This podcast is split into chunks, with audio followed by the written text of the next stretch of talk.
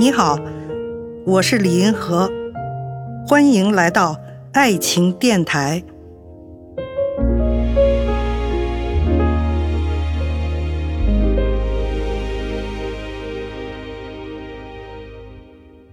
在爱情当中，男性的劈腿概率比女性高吗？为什么？我来讲一下，咱们看到的周边发生的情况也是这样。在婚外恋的问题上啊，女性受害者还是多。首先呢，给大家一点这个社会学的一些数据哈。美国著名的性学家金赛，他在一九四八年的时候出版这么一本书，叫《男性人类性行为》。在一九五三年的时候出版了一个《人类女性性行为》这样一本书。历史上，在性学史上也是最著名的、最大型的一个调查，大概两万例的，发现这个出轨率啊，男性是百分之六十四，女性是百分之二十六。这里面你能看出，这个男的跟女的差不多将近三十个百分点哈。但是呢，美国的情况啊，在上世纪六七十年代性革命以后，女性在所有的射性的指标上追上男性。比如说，在经济调查的时候，性半数，那男人远远高于女人。比如说，你在喜欢的性的方式的这个数量上头，男人也远远超过女人。婚前性关系发生率、婚外性关系发生率，都是男的比女的要高出很多。那么在性革命以后呢，在所有的这些指标上，女的都追上来了，差不多追平了男人哈。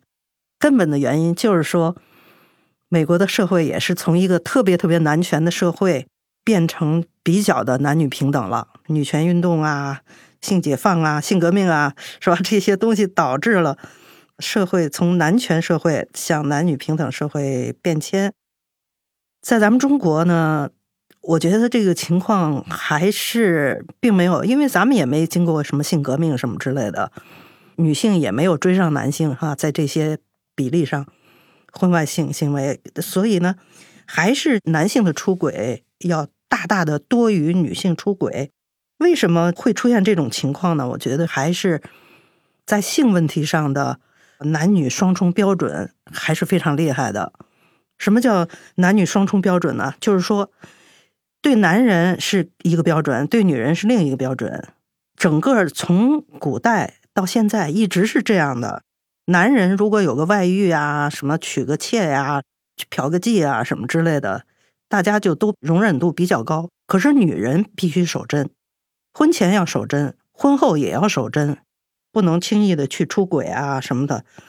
如果女人要是出轨，她的惩罚比对男人惩罚要厉害的多。你比如说，南方有一些那个大家族的族长啊、族权啊，那里面就可以判通奸的女人进猪笼。把它放到一个笼子里，在水里淹死，让它沉塘，是吧？又有叫沉塘的，就把嘴拿那个黄表纸给糊上，把这个女的弄到水里淹死。怎么就没听说把男的进猪笼了呀？所以这个男女双重标准还是非常厉害的。在西方呢，它也有这么样一个过程哈，就是他们到男女平等、男女双重标准被取消。最早的时候呢，也是。对男人可以在性上比较随便，女人就必须守贞。所以在二十世纪初的一个妇女解放运动第一波的时候，女权主义当时提出的口号是什么呢？就是女性投票，男人贞洁。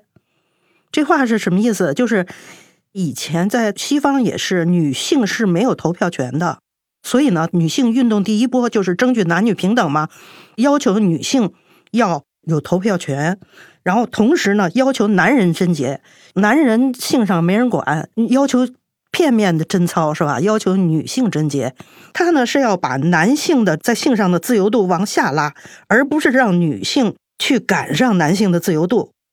所以呢，你也可以知道，为什么在同样是出轨的问题上，女性会更多的受伤害，这就是。所谓的双重标准造成的，随着女性地位的提高，可能呢会出现女性的出轨情况比例呢也会增加，男女双重标准呢就会慢慢的走向衰亡吧。整个对男女呢应该是统一标准的。如果是出轨是犯错误，男的也是错，女的也是错。